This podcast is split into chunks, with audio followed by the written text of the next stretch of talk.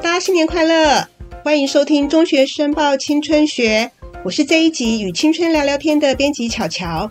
上一集跟大家聊了人际交友的问题，那么这一集呢，我想来谈一谈对中学生来说很重要的人生发展规划。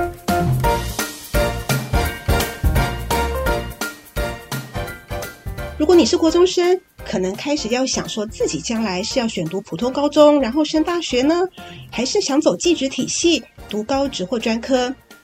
不过呢，在做这些选择之前呢，你必须先好好的探索自己，知道自己的人格特质是什么，你的兴趣在哪里，那么你的优势和劣势又是什么呢？好，将来进入社会呢，才不会觉得前途茫茫，或者是学非所用，甚至呢是对所从事的工作没有兴趣，无法引发对工作的热情。那么，为了帮助各位同学更了解自己，也对社会上各行各业的工作状况有所认识。中学申报呢，长期在青春方向版呢都有一个职人介绍的单元。那么在一月二日呢，最新出刊的第五百二十期的职人专访中呢，就是由我们特约记者欧阳勉来采访这个呃制鞋达人陈鹏宏的新创团队。那么陈鹏宏呢，他开发了可以回收再利用的防水鞋和拖鞋，很能够呼应永续环保的时代潮流。听说呢，现在在校园中，联合国的永续发展目标 SDGs 已经是教学现场的热门议题，也正好是我们推出一系列的相关职人，看看他们在工作中为地球的永续做了哪些努力与成果。而这一系列文章中的采访撰写的作者呢，就是欧阳勉，哈，勉是啊勤勉的勉，那么这个是他的笔名，其实呢，他的本名是欧阳思菊。是思想的思，菊花的菊。那么我们这一集呢，很开心能够邀请到欧阳呢来跟大家分享他的采访心得。那么呢，欧阳呢，他目前是永续管理的呃专案管专案顾问啊，同时呢拥有多年在企业界负责品牌公关和永续管理的工作经验，同时也是辅导社会企业新创的业师哦，他的工作非常的斜杠。现在呢，我就要邀请这个欧阳啦上线，跟我们大家一起聊一聊。Hello，欧阳，欢迎上线。现在跟大家打个招呼吧。好，大家好，新年快乐。很荣幸在二零二三年的一开始哈，我们就邀请到欧阳来上我们的节目。所谓啊，意愿复始，万象更新。好，每个人呢，在新的一年呢，都会怀抱着希望。那么回首我们二零二二年啊，因为俄乌战争、新冠疫情，还有气候变迁造成的各种天灾跟人祸啊。我想呢，都让大家在这一年呢过得非常非常的辛苦，所以呢，我的新年新希望啊，就是希望能够远离这些战争和这些病毒，可以让我们的地球呢恢复永续的生机。那么，不晓得欧阳的新年新希望又是什么呢？嗯，我想，哎，这个在新的一年里面啊，我觉得我也是跟主持人一样有志一同啊。我希望就是说，在新的一年里面，就是大家在经历的这些呃，就是疫情之后，也等于就是说后疫情时代的这个开始啊。我觉得大家在这几年经历的改变，能够让这个世界变得越来越好。这就是我的新年新希望。是的，我想大家都有志一同哈，真是二零二二年，大家真的是过得呃。呃，真是太辛苦哈，非常的就是对对，就是通膨啦，经济上也不好啦，哈，那又遇到了疫情啊，各行各业都非常非常的辛苦哈。那么我们这次要谈的主题也真就是跟永续有关啊。那么在一月二日初刊的这一篇呃，就是专访了这些达人陈鹏宏的这一篇啊呃这篇文章中呢，哈，我我我说我觉得这个陈鹏宏啊真的非常厉害，为什么呢？因为他是真的做到了化腐朽为神奇，好。因为他不但用单一的一个环保材质来做鞋子，他很坚持哦，一定要单一哦，好，他绝对不做混的。好，那我想为什么会这样子呢？我想等一下那个欧阳可能可以跟我们解释一下哈。那个他不仅是他不仅是用单一的材质做鞋子哈，他呢还把这个鞋子穿过的旧鞋呢再回收，然后做成美丽的花盆哦，好，那再把这个花盆呢回赠给这个鞋子的主人哦，这真是一个很很美丽的故事哈。我想，如果我收到这个独一无二又美丽的礼物呢，我我一定很开心的啦，哈。那么就请问欧阳，那你在访问陈鹏宏的过程中呢，有没有令你印象特别深刻的事情呢？嗯，好，就是这篇故事的主角陈鹏鸿啊，他制作的鞋子与众不同的，就是像您刚刚提到的，就是他使用了许多回收再制的原料。那他在接受采访的时候，他曾经提到，就是说有位网红在那个 YouTube 开箱他们家的鞋子的时候，就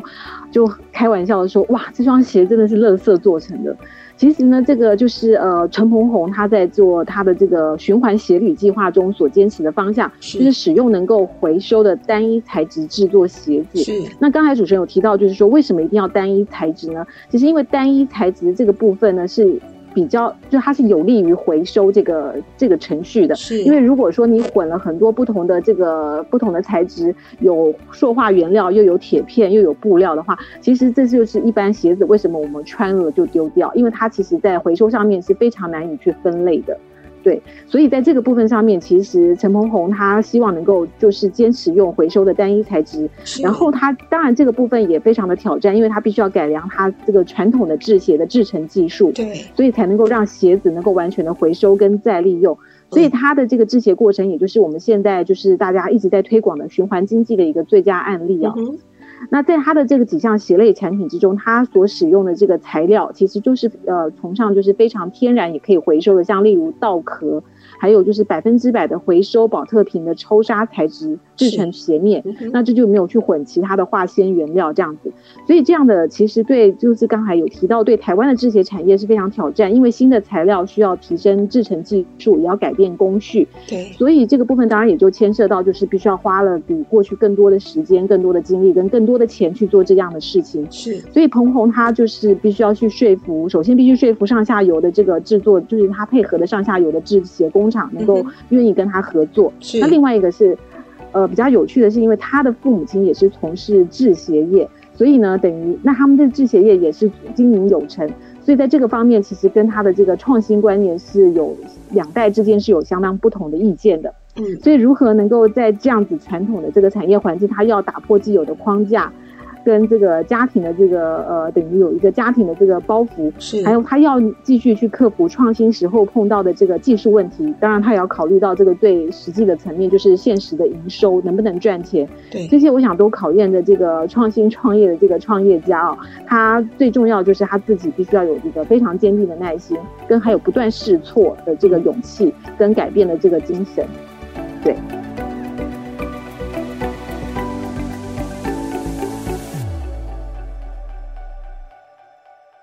对，很谢谢欧阳哦，真的是，呃，我们看了这个陈鹏红这个整个创业的这个历程哈，我觉得真的很不容易哈。呃，除了他自己要创新之外，还需要去说服他的一些呃相关的协力的厂商，还有他的这些父母哈。尤其是你要说服一个事业有成的父母去听从小孩的哈，我想是真的很不容易哈。这一定是会闹家庭革命的哈。对对，是真的很不容易哈。那不过话说回来呢，任何一个新创的呃呃一个新事业的开创，都一定会要有很坚强的意念哈，也要还有毅力才能够成功。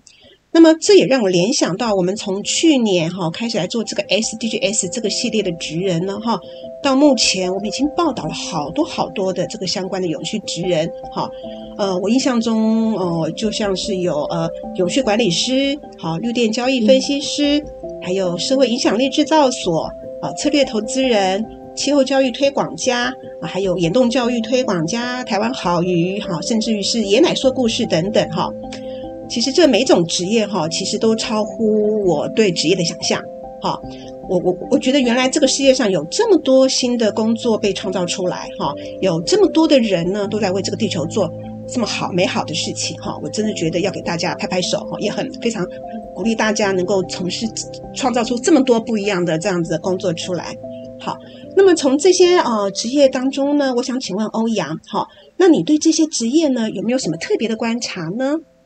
是，呃，我想刚才这些主持人提到，就是我们过去采访的这些故事里面，这些新兴的职涯啊，都是跟这个永续发展为主的。那这一两年，其实永续发展在台湾成为一个新的社会趋势。那我想这也是随着人类经济发展的一个推动啊，大家开始就是从环境、社会、经济这几个主要的层面去修正过去发展不足的地方。是，所以联合国其实在二零一五年的时候，他提出了十七项的永续发展目标，也就是刚才主持人所提到的 SDGs 这个部分。对，那这个部分其实包括了这个呃消除贫穷、呃消除饥饿、教育品质、性别平等，还有跟我们生活息息相关的净水、干净的水源跟卫生，还有可负担的能源。当然还包括我们现在大家都已经非常就是进行了非常火风风火火的，就是气候的气候行动，还有关注这个自然生态的海洋生态跟陆地生态这些，这些也都是把它作为二零一六到二零三零年间的这个全球发展的一个愿景目标。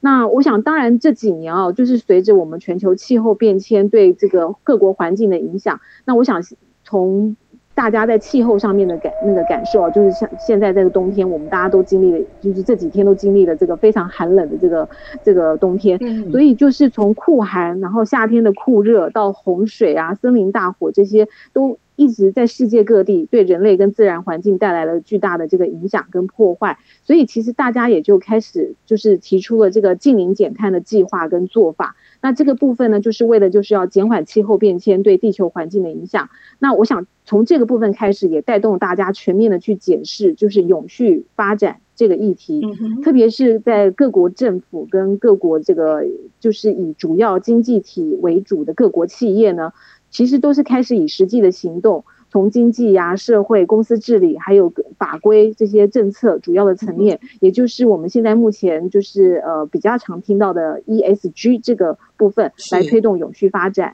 对，那我想在永续发展这个大的趋势下，也因此带动了产业的创新，从制度、制成的技术啊、商业模式，还有产品的发展。那所以大家也就看到了许多刚才您提到的新的职涯跟工作机会。那也就是呃，当然我想年轻朋友在这个学习跟就业准备的时候，就更需要有这些创新的思维，还有这个跨领域的跨领域的这个学习态度跟弹性，让自己呢可以在就是这个快速变动的这个环境之中，可以不断的吸收，然后可以保持一直前进的动力。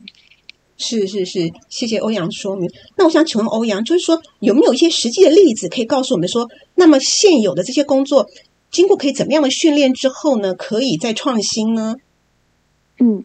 是呃，举例就像现在再生能源中，其实这个是呃，目前再生能源中的太阳能啊、风电或是氢能源这边就有很多新的技术，但是其实，在新的技术之下，其实也有很多是将既有的传统呃技术人员再加以去训练的。啊，所以就像我们在台湾的西部的海岸，常常可以看到离岸风电的岸场跟工作船。其实离岸风电业者就非常需要能够这个运维风场跟工作船的工作人员。刚刚你说它是一个全新的一个技术吗？其实呃，因为运维的作业船其实它配备了一些配备了的确不少的先进科技，但是它还是需要一些传统的技术为基底。去再来做加以操作这些先进的科技，所以呢，现在这个业者他们就是重新训练传统的机电工或者是海运的工作人员，成为运维这个风场或者是水下装机作业的工作人员。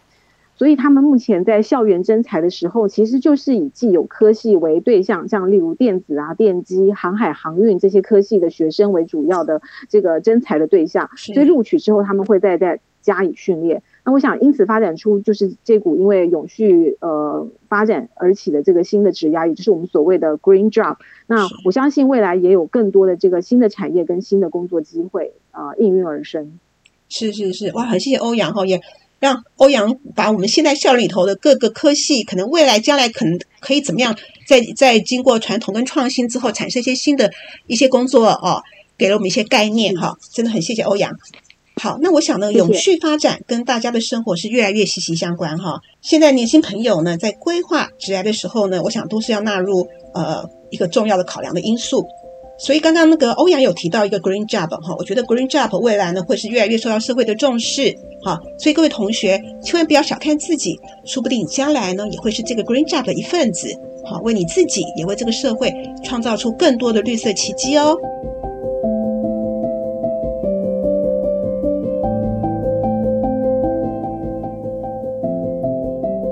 好的，我们的节目就进行到这里，很感谢欧阳的精彩分享，谢谢欧阳，谢谢。那么我们今天的节目内容呢，部分就取自《中学申报》第五百二十期的第十版的青春方向。